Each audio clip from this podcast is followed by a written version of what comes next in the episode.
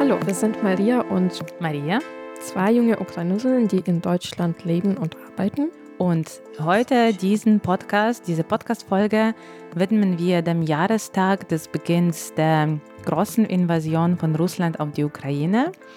Und daher reden wir heute über eine Persönlichkeit, die für uns im Laufe des Jahres sich sehr drastisch verändert hat im Vergleich zu dem, wie wir eigentlich das aus unserer Kindheit und Jugend kennen. Und ihr könnt es wahrscheinlich schon ahnen, um welche Persönlichkeit es geht. Und das ist tatsächlich unser Präsident, der aktuelle ukrainische Präsident Volodymyr Zelensky, der eine sehr große Entwicklung durchgemacht hat in unseren Augen. Und wir dachten, wir würden das genau nach einem Jahr nach der großen Invasion Russlands in die Ukraine nochmal das alles rekapitulieren und sehen, wie er sich verändert hat und wo wir vielleicht gar nicht gesehen haben, was für Stärken er eigentlich in die ukrainische Politik von heute mitgebracht hat. Don't smash it. Ja, und wie er auch eigentlich Weltpolitik verändert hat. Also für mich im Zuge des vor der Vorbereitung heute auf diesen Podcast ist, also ist es mir schon früher klar geworden, aber heute und gestern habe ich noch mehr gedacht, krass, welche neue Maßstäbe er da eigentlich eingeführt hat und wie die Diplomatie durch ihn auch sich verändert hat. Und wer hätte sich gedacht, dass es erstmal ukrainischer Präsident sein wird Und vor allem Zelensky. und vor allem Zelensky, dieser Mann aus dem Fernsehen, aus unserer Jugend. Also meine Oma war zum Beispiel ein großer Fan von ihm.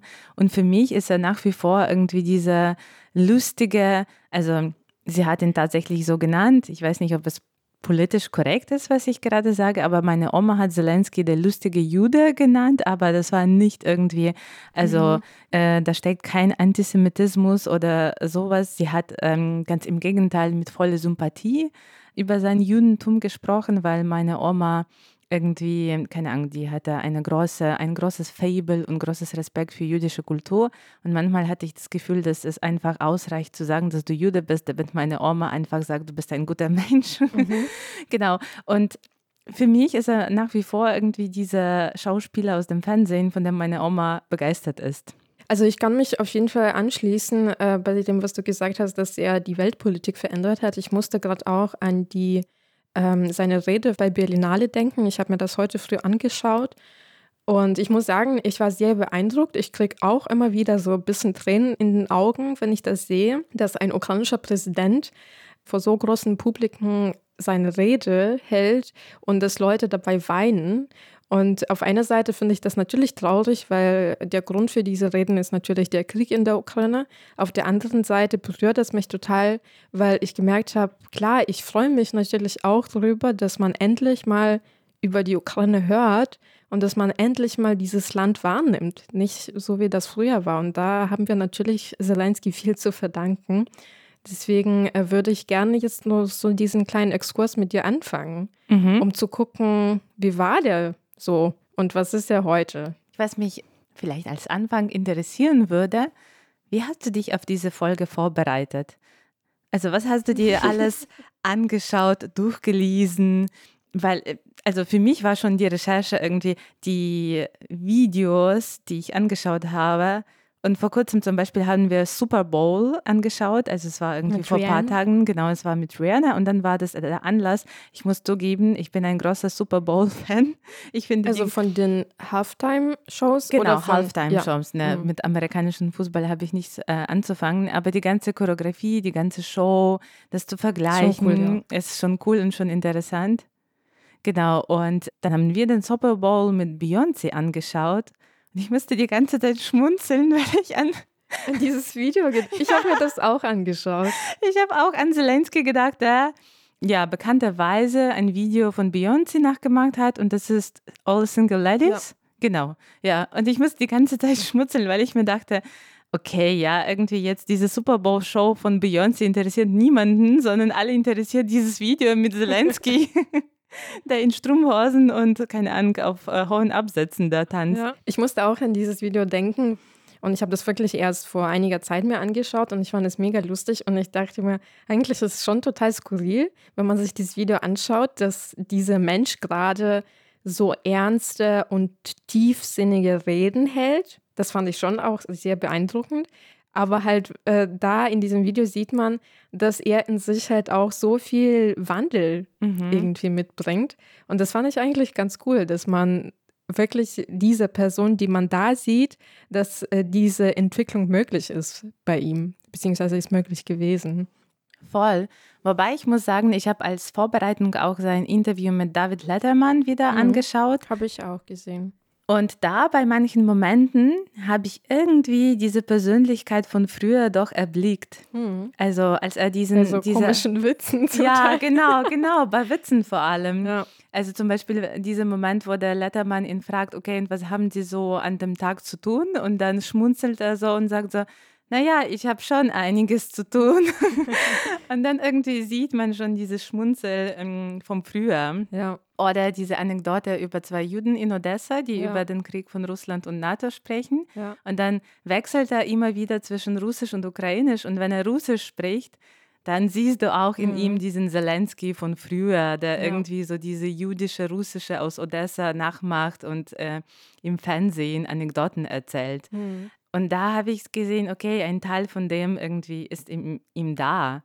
Ja, zum Glück. Also ich hoffe, ja. dieser, dieser Teil von ihm ist auch nicht gestorben, weil ich meine, der hat auch seine Karriere sozusagen auch auf dieser Identität zum Teil aufgebaut. Auch wenn der, er jetzt nicht das alles im, in den Vordergrund gerückt hat, aber der hat quasi dieses Humorvolle, ist, das ist schon muss man sagen, auch eine sehr besondere Art vom Humor. Ich habe mir auch einige Videos angeschaut von damals, wo er auch mit seiner Gruppe äh, Quartal ähm, 95, Quartal 95 aufgetreten ist und da sieht man, dass diese Witze schon auch damals sehr klug waren, obwohl ich das damals vielleicht nicht so ganz gecheckt habe, inwiefern das tief ist oder eigentlich sehr klug geschrieben. Mhm. Und ich muss auch aber sagen, ich habe mir auch einige äh, Videos angeschaut, wo ich dachte so, hm, weiß ich nicht, wie ich das heute finde.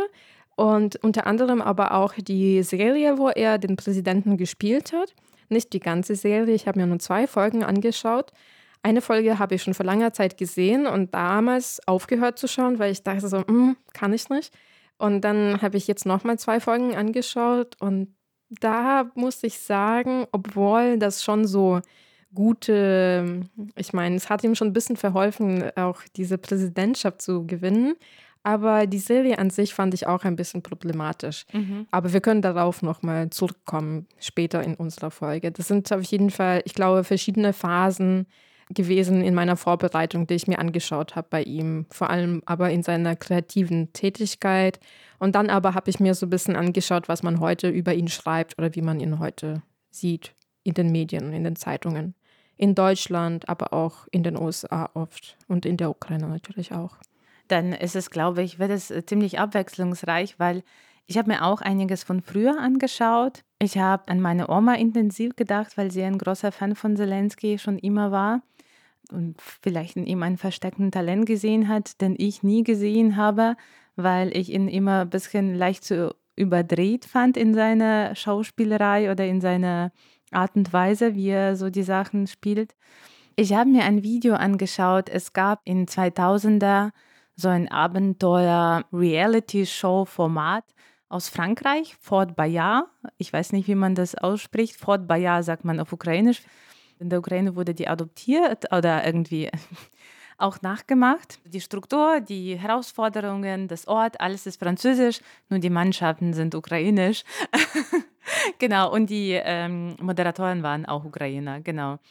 Und eine Folge ist mit seiner, äh, mit, dem, mit der Mannschaft von Zelensky, mit der ehemaligen KWN-Mannschaft. Äh, äh ich weiß nicht, wie das äh, auf Deutsch heißt, der Club der äh, Lustigen und Witzigen irgendwie. Also genau, mit dieser Kabarett-Mannschaft von früher, Quartal 95 ist er da in dieser Reality-Show und die müssen verschiedene Proben machen, Herausforderungen irgendwie durchgehen und äh, Aufgaben erfüllen und er ist das, der Kapitän von der Mannschaft.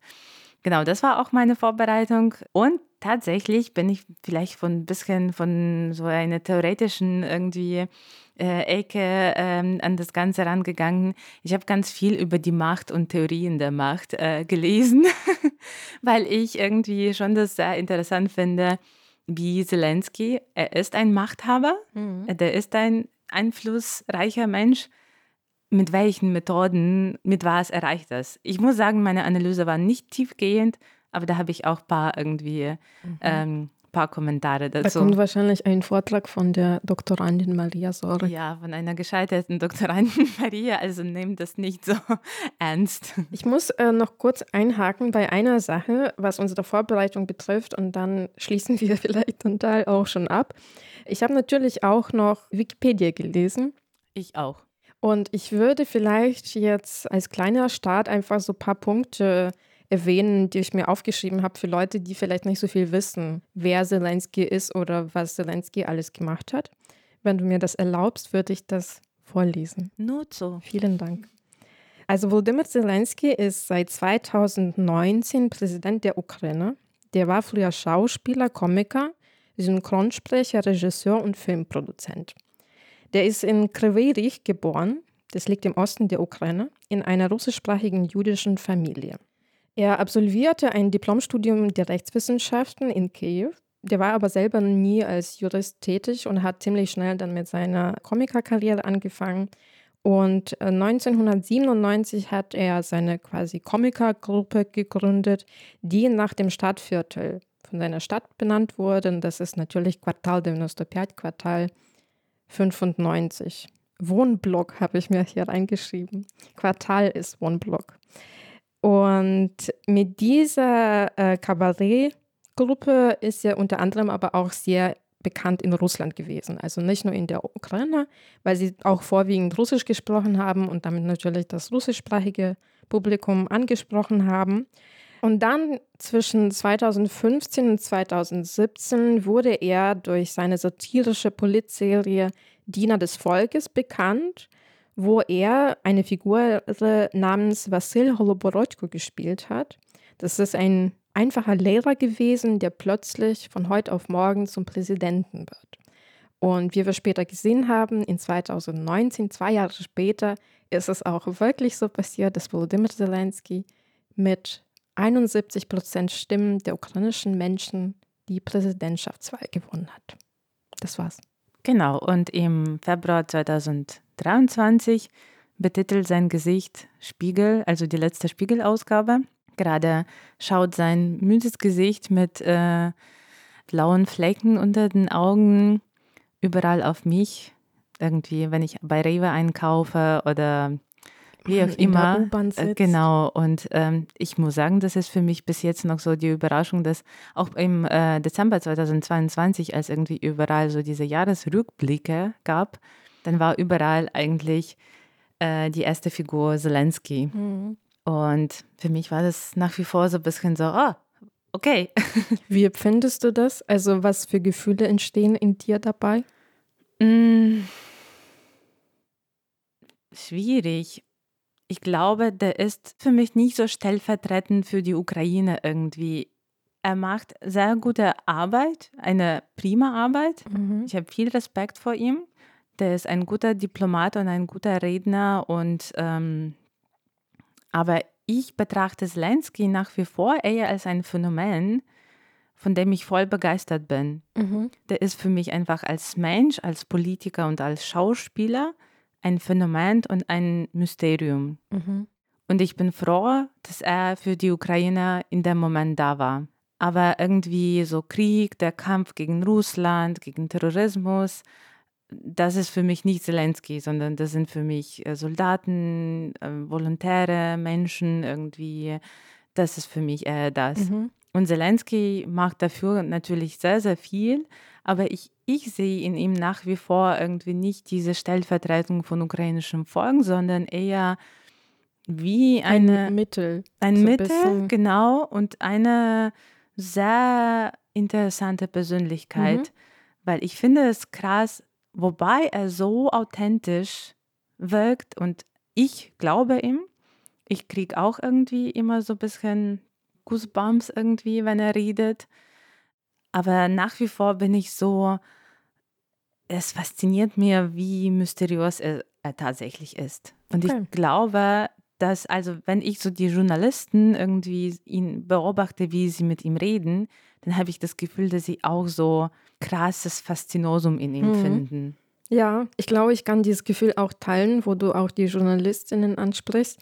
Ich glaube, auch bei diesem Interview mit David Letterman hat man auch gesehen, dass sie, dass er so viel Respekt vor ihm hat. Und ich glaube, das ist das, was halt bei, bei allen, glaube ich, ausgelöst wird, auch in dieser Ansprache bei Berlinale, wo Kristen Stewart oder Anne Hathaway geweint haben oder auch halt andere deutsche SchauspielerInnen. Da dachte ich so, schon irgendwie wirklich ein Mysterium, kann man sagen. Um nochmal meine Frage zu beantworten, quasi von meiner Seite, was ich dabei empfinde, ist, dass ich denke jedes Mal, keine Ahnung, ich habe ganz komisches Bündel von Gefühlen dabei, wenn ich das sehe, vor allem in der U-Bahn jeden Tag. Und ich bin, ich habe das Gefühl von Stolz in mir, dass ich mir denke, so, oh, wie schön ist es, dass jemand aus der Ukraine halt so viel Aufmerksamkeit findet. Ich glaube, mir hat es gefehlt, dass man auf das Land mit so viel Neugier geschaut hat oder schaut. Und dabei teile ich aber das, was du sagst, dass man natürlich dabei sehen kann, es ist ein Phänomen, es ist ein Politiker und es gibt noch vieles mehr zu entdecken, mhm. was ukrainisches Volk angeht. Mhm. Voll. Aber ich muss sagen, dass viele aus dem ukrainischen Volk sagen auch, dass es gut so ist, dass er sich nicht einmischt. Mhm. Also das wird immer wieder gelobt, dass es gut ist, dass er sich in die militärische Sachen nicht einmischt. Dass er quasi seine repräsentative Rolle so gut erfüllt, er hat dieses Public Image, dass er so ein gutes Team um sich hat, das irgendwie diese Infokrieg auch äh, gut führt und dass er die Diplomatie macht. Und ja, aber wie du sagst, es gibt irgendwie Zelensky ist nicht der ukrainische Krieg. Hm. Ich würde vorschlagen, dass wir vielleicht jetzt damit anfangen, dass wir in diese Vergangenheit von ihm doch zurückblicken. Und äh, du meintest schon, dass du Zelensky ein bisschen durch die Perspektive deiner Oma wahrgenommen hast und durch diese ganzen Shows, wo er äh, mitgewirkt hat. Wie hast du ihn denn in Erinnerung oder was sticht da so krass heraus? Also mich hat er ehrlich gesagt genervt. Es ist vielleicht nicht so gut, das äh, zu sagen, aber damals hat er mich genervt, weil er schon eine penetrante Stimme hat. Also jetzt ist diese Stimme super und ich finde sie einfach großartig. Also jetzt bin ich, wie so gesagt, meine Begeisterung ist ehrlich. Aber damals hat äh, es mich genervt, weil es so überdreht war. Ich würde nicht sagen, das war schlecht gespielt, weil eigentlich in der ganzen Truppe war er schon der talentierteste. Das muss man sagen der hat schon sehr herausgestochen oder irgendwie ist schon sehr aufgefallen. Und der hat ein krasses Charisma, der hatte das auch damals, weil in dieser Gruppe sind so zehn Menschen, glaube ich, mhm. in diesem Studio Quartal 95. Und immer wenn Zelensky die Bühne betreten hat, das, hat, das kann man ja, bei. Das war schon ein Highlight. Genau, ja. ja. Also das kann man bei Schauspielern immer sehr erkennen wenn ein Mensch auf die Bühne kommt und alleine durch die Präsenz, und ich meine, der ist kein großer Mann eigentlich, ja. Ja, das wollte ich gerade sagen, dass er eigentlich ziemlich klein ist ja. als Mensch so. Und dass er aber so viel Charisma hatte, dass sobald er auf der Bühne war, dass, dass, man, dass man gespürt hat, okay, jetzt kommt irgendwie was Geiles. Voll, voll. Also man hatte, genau, man hatte so ein bisschen zwiegespaltene Meinung von ihm, weil man, also ich war auch von ihm, glaube ich, genervt, weil das war Fernsehen und irgendwie alles, was im Fernsehen lief, war apropos uncool. Meine Oma hat irgendwie tagelang dieses, diese Shows sich angeschaut, ja, weil sie war irgendwie eine kranke Frau, die natürlich nicht sich bewegen konnte und konnte nicht rausgehen. Und dann saß sie da in diesem Sessel und hat Fernsehen geschaut. Das kann ich ihr jetzt auch nicht so vorwerfen.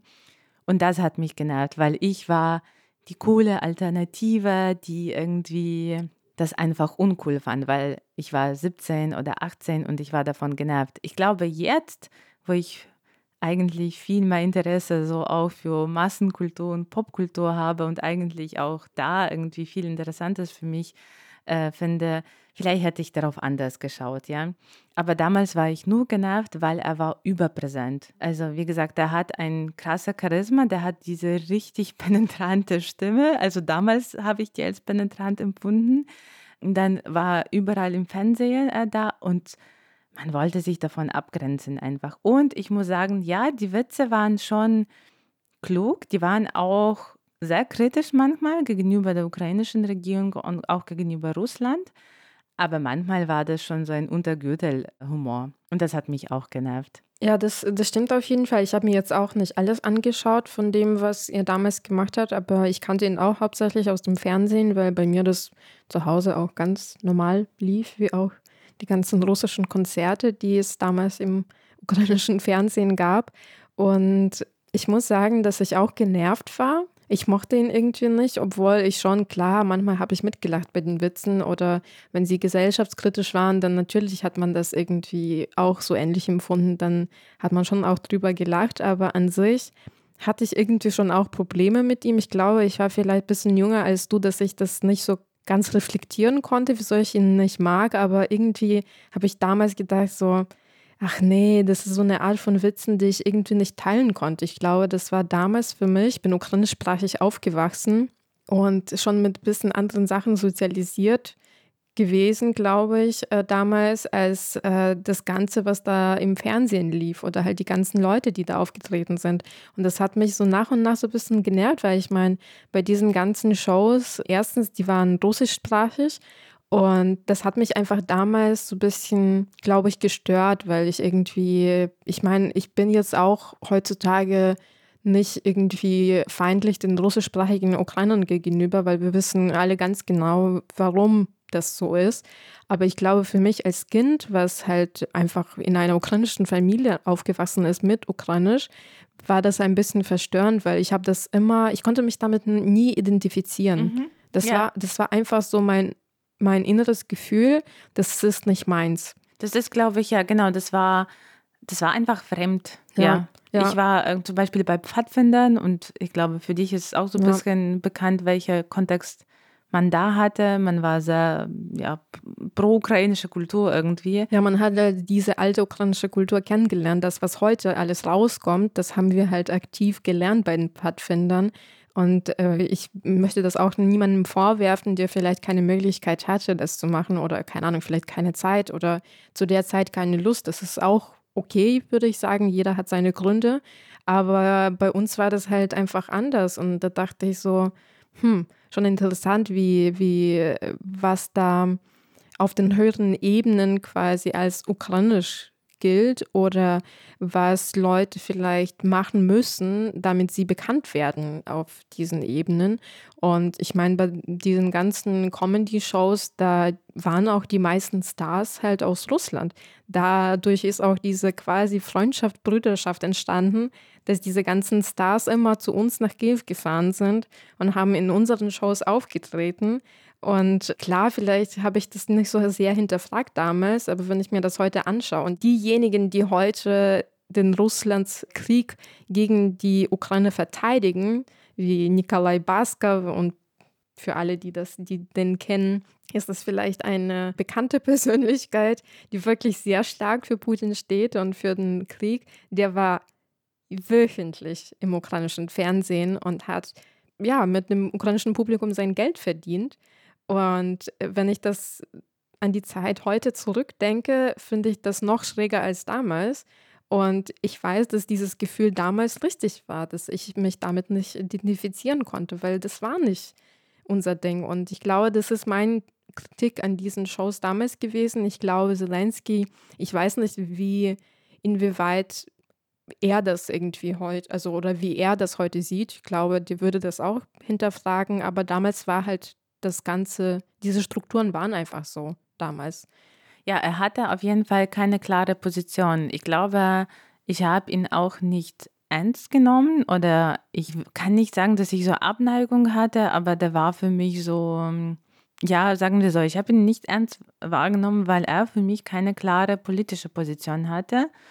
Und wie gesagt, weil man irgendwie aus diesem irgendwie eher ukrainischen Kontext kommt oder so pro-ukrainischen Kontext kommt, dann war Zelensky, der war nie pro-russisch, aber der war irgendwie so Mann ohne Position, was das angeht, weil er irgendwie Russisch sprach, weil er in seine Kabarett-Show auch so Stars aus Russland äh, eingeladen hat, weil er gleichzeitig auch so Witze über gegen Russland und gegen Putin gemacht hat, aber weil er irgendwie da nie eine entschiedene Position hatte, aber das kann ihm auch, man kann vielleicht ihm das auch nicht vorwerfen, weil also nach 24. Februar, glaube ich, jeder von uns hat hm. eigene Leichen im Keller gefunden, was so Positionen ja. gegenüber Russland und russischer Sprache angeht. Ja, du hast gerade Witze gegen Putin angesprochen und ich habe mir tatsächlich einen aufgeschrieben von diesen ganzen Videos, die ich mir angeschaut habe. Und da gab es einen, der, der ist vielleicht wirklich jetzt nicht so ganz tiefsinnig oder klug, aber ich fand es richtig witzig. Und zwar hat er mal gesagt, dass Zelensky, da hat er schon, ich weiß nicht, ich habe mir nicht aufgeschrieben, in welchem Jahr er das gesagt hat, aber der hat so Witze gemacht, dass Putin äh, Ukraine so krass liebt, dass er sie sogar viel lieber hätte als seine damalige oder vielleicht heute noch aktuelle Geliebte Alina Kabaeva. Und das fand ich so gut. Ich weiß nicht, ich fand es so lustig. Und ich dachte mir, dass es damals schon krass war, wie krass Putin Ukraine liebt. Mhm. Und dass Putin Ukraine unbedingt haben will. Und klar haben wir damals das alles weggelächelt. Ja, wir haben jetzt gesehen, wozu das einfach geführt hat. Mhm. Und das ist wirklich erschreckend. Und was wollte ich? Aha. Jetzt wollte ich natürlich eine kluge Überleitung machen und ich habe vergessen, beziehungsweise mein Handy ähm, ist ausgegangen. Aber äh, jetzt bin ich wieder dabei und wir haben jetzt über seine so clownartige Eigenschaften gesprochen, wie er in diesen Shows aufgetreten ist. Und ich muss auch sagen, dass tatsächlich durch diese Karriere, durch diese Witze, die er damals gemacht hat, die wir vielleicht nicht so gut fanden oder dass wir einfach eine komische Einstellung dazu hatten, dass sie natürlich auch dazu führen oder geführt haben, dass Putin auch tatsächlich vor Zelensky Angst hat. Das ist meine Theorie. Ich weiß nicht, ob es, äh, ob andere Leute schon sowas aufgestellt haben, aber ich habe viel darüber nachgedacht, wieso Putin tatsächlich so mm, so viel Abstand irgendwie zu Zelensky hält oder wieso er ihn vielleicht unterschätzt hat, weil er wirklich dachte, ach ja, das ist ja ein Clown, das ist ein Komiker, was kann er schon? Äh, und das hat wirklich Zelensky dann so eher andersrum quasi in die Hand gespielt. Und ich glaube, so nichts anderes befürchten halt die großen Aggressoren oder halt Machthaber, als wenn man über sie Witze macht. Und ich glaube, es hat sich alles so krass überdreht, dass halt Zelensky zum Teil einfach viel mächtiger geworden ist als Putin. Klar, Putin ist immer noch mächtig und wir wissen, was für eine Macht er hat, aber ich glaube, auf dieser anderen Ebene merkt man, dass Zelensky Putin einfach geschlagen hat, weil er über ihn steht, weil er durch, auch durch seine Einstellung zum Komischen, durch seine Einstellung zum Menschlichen ihn einfach schon ziemlich schnell nach der großen Invasion geschlagen hat, würde ich sagen. Es würde mich sehr interessieren, was passieren würde, wenn diese Menschen wirklich irgendwann in echt aufeinandertreffen. Ja, es gab auch die ersten, das erste Monat irgendwie vom Krieg, ne, vielleicht nicht das erste Monat, ich glaube als Kiewer Region von russischen Truppen befreit wurde und als irgendwie die Ukraine doch so sehr stark den Widerstand gezeigt hat und dass die ukrainischen Truppen auch irgendwie auch Gegenschlag gegeben haben. Dann gab es auch Witze im Internet, dass irgendwie, naja, du glaubst, du hast die irgendwie die größte Armee der Welt und dann wirst du von einem Komiker, Entschuldigung, gefickt. Also das waren so die Witze im ukrainischen Internet über Verhältnis Putin und äh, Zelensky. Ja, äh, kann ich noch mal was aufgreifen, was ich gerade in meinen Notizen gesehen ja, habe? Ja, sonst geht das äh, dein Handy aus. Und ja, es gehst du das. Blöd, weil irgendwie, ja, mein Bildschirm geht nicht, nicht Bildschirm. Ist beim Handy auch Bildschirm? Bildschirm. Ähm, oder? Ja, ich glaube schon. Ja, wir haben jetzt über seine Stand-Shows, Stand-Shows, seine Comic-Shows geredet und ich habe ja auch noch diese Serie Diener des Volkes auch mal erwähnt. Und das passt eigentlich auch zu dem, was wir gesagt haben. Hast du die Serie eigentlich gesehen?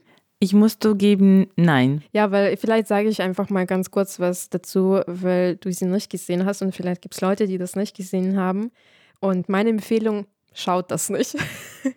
Beziehungsweise mich würde vielleicht schon interessieren, wie man das im Ausland sehen würde, wie man das verstehen würde, dieses, diese Art von Humor, weil das ist schon sehr lokal, würde ich sagen, sehr spezifisch. Ich weiß nicht, ob man diese, die visuellen Witze würde man vielleicht verstehen, aber so diese ganzen Anspielungen weiß ich nicht. Aber ich habe ja gemeint, dass äh, ich so ein bisschen Probleme damit hatte mit dieser, mit dieser Serie. Und das haben wir auch schon ein bisschen erwähnt in Bezug auf diese ganzen Auftritte von Zelensky. Ich glaube, in dieser Serie hat mir auch die ukrainische Identität gefehlt, weil die Serie ist auf Russisch und der ukrainische Präsident redet Russisch und alle Leute, die alle Abgeordneten reden Russisch. Und ich dachte mir so heute so, hä, was ist das? Also es hat mich unglaublich gestört, weil ich mir dachte, okay, Leute in der Ukraine können Russisch sprechen, aber Ukrainisch ist immer noch die Amtssprache. Das hat mich irgendwie, ich weiß, es ist eine fiktionale Serie, aber irgendwie habe ich so voll schlechte Bauchgefühle dabei gehabt. Und da gibt es wirklich so ein paar Sachen, die als Ukrainophobie für mich gelten wo so, ja, einfach so ukrainisch sein ein bisschen ausgelacht wird, wie wir leben, dass wir arm sind, also solche Sachen. Und dass da auch sehr viel von dieser russischen Identität tatsächlich da ist. So das, was, was ich so aus meiner Kindheit aus den russischen Serien kenne. Und es kann natürlich daran liegen, ich glaube, diese Produktion war, ich meine, klar, Zelensky hat da mitgespielt und mitgeschrieben, aber ich glaube, das war zum Teil auch eine russische Produktion. Und zu der Zeit oder halt früher in unserer Kindheit waren das hauptsächlich russische Serien, die in unserem Fernsehen liefen. Und ich glaube, vielleicht war es einfach, war ukrainisches Fernsehen zu der Zeit noch nicht so unabhängig, dass man eine pure ukrainische Produktion startet. Und Zelensky war natürlich in dem Auftreten, was er damals hatte, vielleicht auch sich nicht so bewusst quasi, was so die ukrainische Identität ist. Ich meine, wir finden das bis heute noch raus. Aber ja, damals also für die heutigen Verhältnisse finde ich diese schon ein bisschen problematisch. Und ich bin wirklich froh, dass Zelensky bis heute seine politische Haltung gefunden hat, was für uns ein großes Glück ist. Und klar, der hat natürlich durch diese Serie so ein bisschen auch sich so eine Grundlage gebaut, was, wie er als Präsident wird. Und ich bin froh, dass er tatsächlich nicht zum Präsidenten geworden ist wie in der Serie. Ich meine, ich habe nicht die ganze Serie gesehen, deswegen weiß ich nicht. Aber ich glaube, der ist zu einem besseren Präsidenten geworden als in der Serie. Und das habe ich nicht gedacht, als er sich kandidiert hat. Ja, ich muss sagen, das ist Grund für die Überraschung für, für viele Ukrainer, wie sich Zelensky entpuppt hat. Nicht, weil er Schauspieler ist und äh, nicht, weil er aus der Ukraine kommt, sondern weil man vor seiner Präsidentenkandidatur eigentlich durchaus so manche Momente erlebt hat, wo man irgendwie, wie gesagt, keine klare Position von ihm irgendwie hatte. Und auch bei seiner Wahlkandidatur hat er auch eigentlich kein so richtig genaues, durchdachtes Wahlprogramm. Wollen wir das drüber war, reden? Weil das war, drüber zu reden. Was? Über seine Wahlkandidatur. Äh, das war schon so ein bisschen irgendwie alles, aber gleichzeitig nichts Konkretes irgendwie. Aber wie du sagst, das hat meine Mama zu mir letztens gesagt, ähm, als ich in der Ukraine war, dass sie ihren Weg zur ukrainischen Identität auch eigentlich so wie den Weg von Zelensky sieht, wie man von einem kleinen Ukrainer, so wie wir eigentlich auch von Russland immer wieder genannt werden, Malorossia, die kleine Ukraine, zu einem, also das klingt übertrieben und das möchte ich auch nicht, ich möchte nicht, dass er so in Zukunft oder auch jetzt anhört, nicht zu großem Ukrainer wird, sondern einfach zu Ukrainer. Im Herz. Und, und einfach sagt, ich bin Ukrainerin. Und was er auch auf seinem Hoodie geschrieben hat, I'm Ukrainian. Ja. Und dass man diesen, also dass viele in der Ukraine eigentlich sehr ähnlichen Weg wie auch Zelensky durchgegangen sind. Von dieser Unentschiedenheit und zwischen alle Identitäten und es spielt keine Rolle, welche Sprache du sprichst, bis zum klare Überzeugung, nein. Ja, es ist gut, dass du das sagst, weil äh, wir haben schon in unserem Podcast auch sehr viel über Identität gesprochen und ich glaube, in einer unserer Folgen haben wir darüber geredet, dass wir in Deutschland unsere Identität ein bisschen verloren haben und dass wir nicht mehr wissen, was wir sind.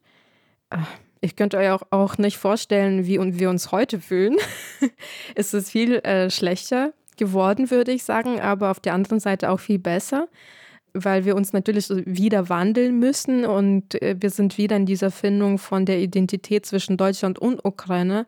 Aber ich glaube, meine ukrainische Identität hat sich auch viel stärker ausgeprägt jetzt in der letzten Zeit. Und klar, wir haben alle so einen ähnlichen Weg durchgemacht, obwohl wir schon jünger sind und auch eine andere Ukraine kennengelernt haben und in der Westukraine auch anders sozialisiert sind als vielleicht Leute in der Ostukraine, aber um so ein bisschen Kontext zu geben zu den ganzen Sachen, wie du sagtest, dass es nicht komisch klingt, äh, große Ukraine oder irgendwie ja in diese Richtung, wie die vielleicht fast nationalistisch klingt. Mhm. Ich glaube, Leuten in der Ukraine geht es auch gar nicht darum, so nationalistisch zu sein, sondern unser Problem war immer, wieso überhaupt diese nationalen Werte in der Ukraine eine Rolle spielen. Uns war es einfach nicht klar, was wir sind, weil wir viele Jahre, weil wir nach der Sowjet, äh, nach dem Zusammenbruch der Sowjetunion einfach lange gebraucht haben, um nochmal unsere ukrainische Identität wiederzufinden. Deswegen kämpfen wir auch darum. Und das ist natürlich, klingt natürlich in Westeuropa ganz komisch, wenn man sagt, ja, wir möchten unsere nationalen Werte wiederfinden, äh, wenn man die nationalen Werte hier vergessen will.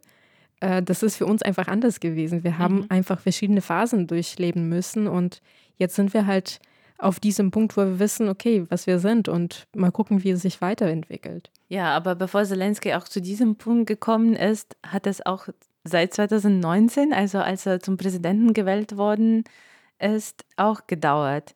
Wie war es für dich damals, diese ganze seine Kampagne? Ich muss sagen, für mich damals kam es als eine Überraschung. Hm. Ich glaube, es war Februar, März 2019 und ich muss sagen, ich war damals äh, von privaten irgendwie Turbulenzen in meinem Privatleben so irgendwie, ich war so damit beschäftigt, dass ich mich überhaupt mit der, nicht mit der ukrainischen Politik befasst habe. Und dann habe ich mit einer guten Freundin von mir aus der Ukraine, sind wir zusammen nach Griechenland äh, gefahren und waren da so eine Woche im Urlaub. Und dann auf einmal habe ich von ihr erfahren, dass ja, Zelensky kandidiert für Präsidenten und ist sehr erfolgreich damit. Und das für, für mich war so, was? Dieser Mann mhm. aus Fernsehen ist da? Was ist los? Ja, ich, äh, bei mir war es tatsächlich ein bisschen früher. Ich bin äh, über Silvester damals in die Ukraine geflogen und habe Silvester in Lviv verbracht mit den Freunden meiner Schwester. Wir haben zusammen gefeiert. Und für alle, die vielleicht das nicht wissen, in der Ukraine quasi vom neuen Jahr, beziehungsweise genau, vom neuen Jahr gibt es die Ansprache vom Präsidenten. Und äh, damals war das ja noch Januko, ne, Poroschenko, Poroschenko. Äh, Poroschenko war das und alle waren so, ja, also keine Ahnung, vielleicht Leute, die Poroschenko mochten, haben sich drüber gefreut. Aber in der gleichen Nacht war ja auch die, der Auftritt von Zelensky mit äh, Quartal 59 95. Äh, und ähm, da hat er das verkündet, dass er sich kandidieren will. Und ich weiß noch, wir haben das zusammen mit den Freunden von meiner Schwester angeschaut und die waren alle so 21, 20 und die haben gejubelt. Die waren so froh und ich saß da, so eine ältere, die ältere Schwester, die große Schwester und dachte so, seid ihr dumm? Also wirklich, ich dachte, hä? Was ist hier los? Ich habe es wirklich nicht gecheckt. Ich war wirklich wütend fast, weil ich mir dachte, wie kann, wie kann dieser Mensch mit diesem Versprechen aus der Serie, wo er Präsident geworden ist, jetzt wirklich in die Politik gehen? Das war meine erste Reaktion, wirklich. Also als ich damals im Urlaub in Griechenland war mit dieser Freundin von mir, die ich sehr schätze und die, die ist eine sehr kluge Frau. Wir haben uns nicht gestritten, aber es gab so ein paar Momente, wo ich einfach für mich verstanden habe, okay, ich muss jetzt aufhören, über dieses Thema zu reden, weil ich einfach nicht nachvollziehen konnte, dass die Zelensky besser als Poroschenko fand. Und hat einfach mir gesagt, nee, ich bin, ich bin voll von Poroschenko enttäuscht. Also wir müssen, wir brauchen jemanden neuen. Ich bin dafür, dass Zelensky Präsident wird. Und ich war so, wie? Ja, meine Empörung und es hat einfach in den Kopf nicht reingepasst, weil einfach zum historischen Kontext, es sind fünf Jahre nach der ähm, Revolution der Würde auf dem Maidan. Es war immer noch Krieg in der Ukraine. Es ist Krieg in der Ukraine und irgendwie das war schon eine Zeitwende und Meinungswende damals in der Ukraine nach 2013, wo man strikt gesehen hat, man muss diese ukrainische, pro-ukrainische Linie fahren, weil sonst wird man von Russland überfallen. Und äh, man hat ganz klar gesehen, wie Russland zu uns steht, also zu, wie zu einem Marionettenstaat. Und dann kandidiert ein Mann, der irgendwie kein Ukrainisch spricht, der irgendwie so wandelbar ist, irgendwie, der nicht so klar zuzuordnen ist. Ist er russisch, ist er ukrainisch? Irgendwie Ja, aber trotzdem hat er dann 71 Prozent der Stimmen gekriegt und das waren halt die demokratischen Wahlen, weil was auch Ukraine im Laufe der Jahre gezeigt hat, dass wir das können, dass äh, bei uns demokratische Wahlen zumindest stattfinden, nicht so wie in Russland, wo wir seit vielen Jahren schon den gleichen Präsidenten haben. Und äh, ihn haben tatsächlich auch sehr viele junge Leute gewählt, glaube ich. Obwohl ich damals das schon ein bisschen komisch fand, weil in meinem Freundeskreis niemand, also außer Freunde von meiner Schwester, so alle Leute, die ich gefragt habe, waren eigentlich für Poroschenko. Und ich dachte theoretisch, ja, der war ja schon Präsident und eigentlich kann ich mir nicht vorstellen, dass jetzt das Land äh, mit dem Krieg in der Ostukraine jetzt irgendwie eine Person wählt, die so gar nichts mit Politik zu tun hat. Aber Ukraine hat sich anders entschieden, obwohl diese ganzen, weißt du noch, es gab, ähm, es gibt ja immer vor den Wahlen diese Abschlussdebatten zwischen den zwei mhm. Kandidaten. Erinnerst du dich noch an diese das Debatten? Das war so schrecklich. Das war, war richtig furchtbar. Ich ja. habe mich so fremdgeschämt für ich Zelensky auch. vor allem. Aber für Poroschenko auch, ja. als er am es, Ende. Es war wirklich, es war, es war einfach schlimm. Aber ich glaube, mein Moment bei Zelensky war, als er dieses weißt du noch, dieses Selfie-Zeichen gemacht, dieses so Victory-Zeichen gemacht hat. Am Ende quasi von diesen Debatten ja. hat er einfach so in die Kamera so ein Selfie, so dieses so Victory-Zeichen gezeigt und hat so einen komischen Gesichtsausdruck gehabt. Und ich dachte so, und das ist der Mensch, der zum Präsidenten werden will? Weil es so, das war halt nur das Comichafte an ihm, was ich damals gesehen habe, aber nicht ein Politiker, der die Weltpolitik macht. Ja, das stimmt. Also ich war nicht von Zelensky überzeugt, aber diese Debatten haben mir auch gezeigt, was das Problem von Poroschenko mhm. auch ist. Weil ich dachte, okay, jetzt kommen diese Debatten, jetzt wird er Zelensky mit Argumenten einfach vernichten. Und mhm. alles, was Poroschenko gesagt hat, war dermaßen populistisch und ehrlich ja. gesagt auch ein bisschen nationalistisch, ja. wo ich gesehen habe, okay, diesen Mann kann ich auch nicht unterstützen. Ja. Ich sehe das auf jeden Fall auch so und ich erinnere mich noch an eine Argumentation von Poroschenko, wo er gesagt hat, dass, also der hat wirklich auch Zelensky, wie soll ich sagen, beleidigt, weil der meinte, ja, ein Clown kann kein Land, in welchem ein Krieg geht, quasi regieren. Und ja, wie wir gesehen haben, kann er. Kann er, ja. Und jetzt, rückblickend darauf, alles, was bei Zelensky so fragwürdig war, hat sich eigentlich als Vorteil herausgestellt, nicht nur die schauspielerische und nicht nur, dass, dass er Clown ist, sondern dass er ein russischsprachiger Jude ist. Weil wenn Russen davon sprechen, dass bei uns Faschisten regieren und Nationalisten regieren, sagen wir, Leute, wir haben einen Präsidenten, der in Strumpfhosen auf hohen Absätzen getanzt hat und der ein Jude ist. Was? Also, ja, ja. what? Ja, eigentlich ist Zelensky so eine schöne Verkörperung von dieser großen ähm, Diversität ist ein sehr großes Wort. Ich möchte das irgendwie nicht in diesem Kontext verwenden, aber vielleicht sage ich das und versuche das zu erklären. Aber Ukraine ist halt sehr multikulti, sag ich mal. Was mir auch jetzt nach, dem, nach der Invasion nochmal klarer geworden ist, auch mit so vielen Leuten aus dem Ausland, die in der Ukraine leben, mit so vielen Nationalitäten, die in der Ukraine studieren. Und äh, ich glaube, also ich hatte das immer als sehr schön empfunden, dass in der Ukraine einfach so viele Leute willkommen sind und das wurde mir quasi jetzt auch durch Zelensky auch nochmal so, der hat mir das nochmal krasser veranschaulicht, wie viel in der Ukraine dann doch akzeptiert wird und dass man klar, es gibt immer wieder Streitigkeiten. Das ist ganz normal, wenn, Neues, wenn neue Sachen dazukommen. Aber irgendwie dachte ich mir, klar haben wir irgendwie russischsprachige Ukraine, aber wir haben dann doch gesehen, dass wir uns von Russen unterscheiden? Also ich habe erlebt, dass in der Ukraine natürlich ist es nicht so, dass Zelensky total mythologisiert und idealisiert wird. Man hat schon irgendwie Kritikpunkte so an ihn auch nach wie vor. Aber was ich echt faszinierend und ehrlich gesagt sehr cool finde, dass alle Ukrainen, Ukrainer haben wir eine stille Abmachung, wir unterstützen unseren Präsidenten. Mhm. Ja, wir finden, also als er das gemacht hat, das war nicht so gut. Auch jetzt irgendwie gibt es so Momente, wo die ja. Ukrainer sagen, mm, ja, aber irgendwie, da muss man vorsichtig sein. Aber irgendwie gleich nach dieser Kritik gibt es, aber jetzt ist Krieg und wir wir unterstützen unseren Präsidenten, der ist der Beste jetzt dafür. Und das finde ich so cool, weil er fordert das Null. Also es ist nicht so, dass die Menschen gezwungen sind, das zu machen, dass denn was passiert, wenn sie Kritik äußern.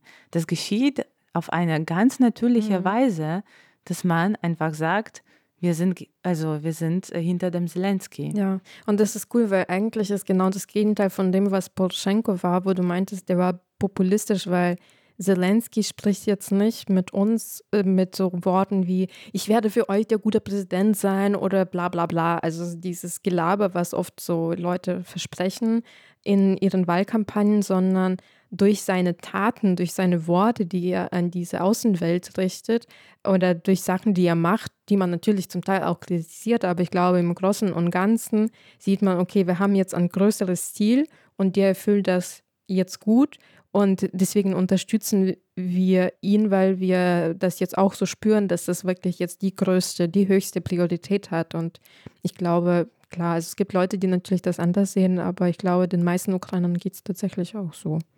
Ja, und ich glaube, da können wir zu dieser Machttheorien so kurz Ach, stimmt, oh kommen. Oh Gott. genau. Ich werde nicht, äh, nicht viel darüber erzählen. Das ist vielleicht auch so Grundsachen, die manche von euch schon kennen, aber es gibt so verschiedene Machttheorien und im Grunde genommen geht es darum, äh, wie eine Person Macht ausübt und worauf irgendwie diese Macht äh, so basiert.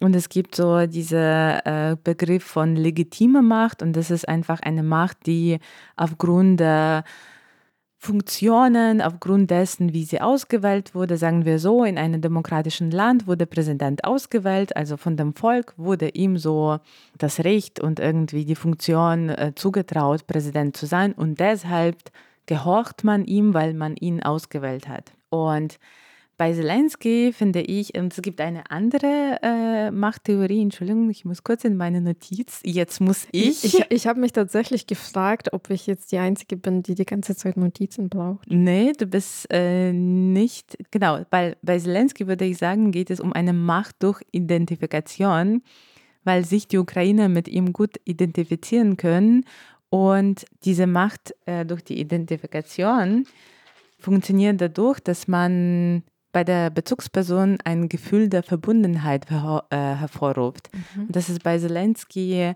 auf jeden Fall so. Und was ich irgendwie gestern dachte, dass es vielleicht im, in der Situation des Krieges genau das Richtige ist, weil wir haben einen Angriffskrieg seitens Russland und einen Akteur in Gestalt von Russland, dass sich null an Abmachungen, null an Diplomatie, an nichts hält eigentlich. Mhm. Das ist eine totale Willkür, was passiert.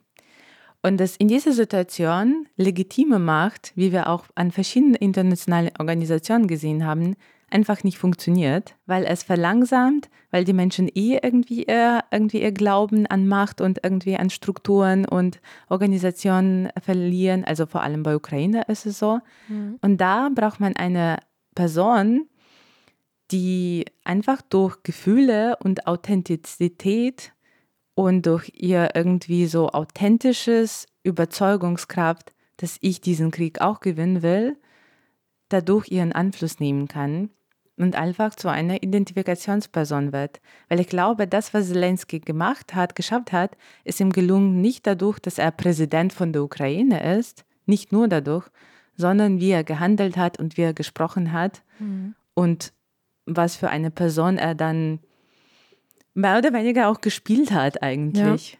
Ja, ich meine, seine Stimme ist schon so zu seiner größten Waffe geworden, auch durch diese ganzen Ansprachen auf Social Media, die er wirklich aktiv macht seit dem Anfang des Krieges. Also ich bin da auch voll bei dir, dass man in der Ukraine auch wirklich so eine Persönlichkeit gebraucht hat, die, äh, die jetzt so diese krasse Haltung hat, die sagt am Anfang des Krieges, nee, ihr müsst mich jetzt nicht kommen holen, also ich brauche jetzt äh, nicht äh, aus der Ukraine zu fliehen, sondern gibt mir einfach Mittel, um weiterzukämpfen. Und ich glaube, dass das war der Moment in der Ukraine, wo alle gedacht haben, so, oh, wow. Vielleicht ist es auch eine steile These, aber ich glaube, dass Ukraine auch deswegen so stark ist, weil er nämlich einfach diesen Geist hat und die Ukraine, es überträgt sich so ein bisschen. Es überträgt sich auf jeden Fall auf mich, wenn ich sehe, was er sagt oder wie er Sachen fordert und ich weiß, zu welchem Zweck er Sachen fordert, weil die halt total wichtig sind für die menschlichen Leben. Da habe ich auch das Gefühl, okay, falls er nicht aufgibt, dann darf ich auch nicht aufgeben. Voll. Wobei ich muss auch dazu sagen, dass ich das Gefühl habe, dass es schon ein Zwischen, Zwischenspiel ist oder ein eigentlich ein paritäres Verhältnis hm. zwischen dem Volk und dem Präsidenten ja. ist. Weil ich glaube, was die Ukraine. Erklär das Wort paritär. Paritär, also gleichberechtigt. dass er ganz stark auch den Druck seitens ukrainischen Volkes ja. äh, spürt. Ja. Und man soll, also man sollte sagen, aus der Geschichte kennen wir, dass sobald den Ukrainern was nicht gefällt, gehen sie auf. Gehen sie, machen die Maidan. Revolution, genau, ja. Und ich glaube, Zelensky weiß das sehr gut. Ja, und ich meine, der hat auch, als er sich kandidiert hat, damals ähm, am Silvester, der hat auch am Ende gesagt, euer Diener des Volkes. Und ich muss auch sagen, obwohl ich diese Serie nicht mag, aber das stimmt vielleicht in dem Fall, dass er wirklich diesen Druck vom Volk spürt und der hat das zum Teil auch erfüllt, würde ich sagen, dass er auf die Gesellschaft hört, auf die Menschen in der Ukraine. Und ich meine, selbst durch diese Regierungs-App, die ja, die wir haben, Handlung heißt es auf Deutsch, äh, der hat schon auch da quasi durch so einen Weg geschaffen, wo Ukrainer sich halt mehr mit Regierung kommunizieren können. Und ich meine, das hat keine andere Regierung gemacht. Und jetzt habe ich zumindest die Hoffnung, dass es auch in anderen, auf anderen Ebenen auch besser wird. Aber ich glaube, das ist auf jeden Fall ein sehr guter Start und man kann ihn für vieles kritisieren, aber der hat schon auch sehr viele Sachen eingeführt, die wir vorhin so nicht hatten. Voll. Und der ist der erste Ukrainer, der, warte mal, der erste, der erste Instagrammer, der mehr Follower gekriegt hat als Kanye West oder als Kim Kardashian? Ich glaube, als Kim Kardashian. ich weiß nicht, was, wer von beiden. Ich glaube, Kanye West hat irgendwie, der ist auf jeden Fall irgendwie in diesem Instagram-Game bekannt, weil er, glaube ich, keinen einzigen Post hat, aber halt sehr viele mhm. Follower. Aber ich weiß nicht, wer die meisten Follower hat auf Instagram. Ich bin nicht auf Instagram. Nicht mehr. Das, was wir in diesem Podcast. Diese Frage nehmen wir in die nächste Folge. Genau. Vom Fremdgehen-Podcast. Wir haben jetzt genug geredet oder möchtest du noch was sagen? Ich glaube nicht. Nein. Okay.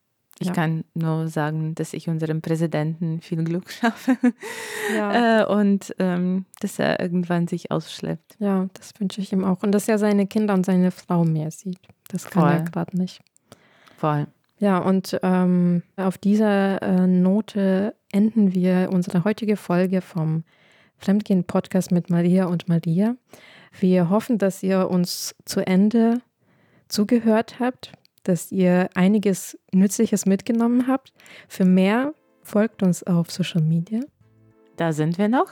Wir sind auf Instagram, auf Facebook nicht mehr, aber, also, beziehungsweise wir sind auf Facebook, aber wir posten nichts. Aber folgt uns auf Instagram, da findet ihr uns. Und ansonsten auf Spotify, Soundcloud und Apple Podcast.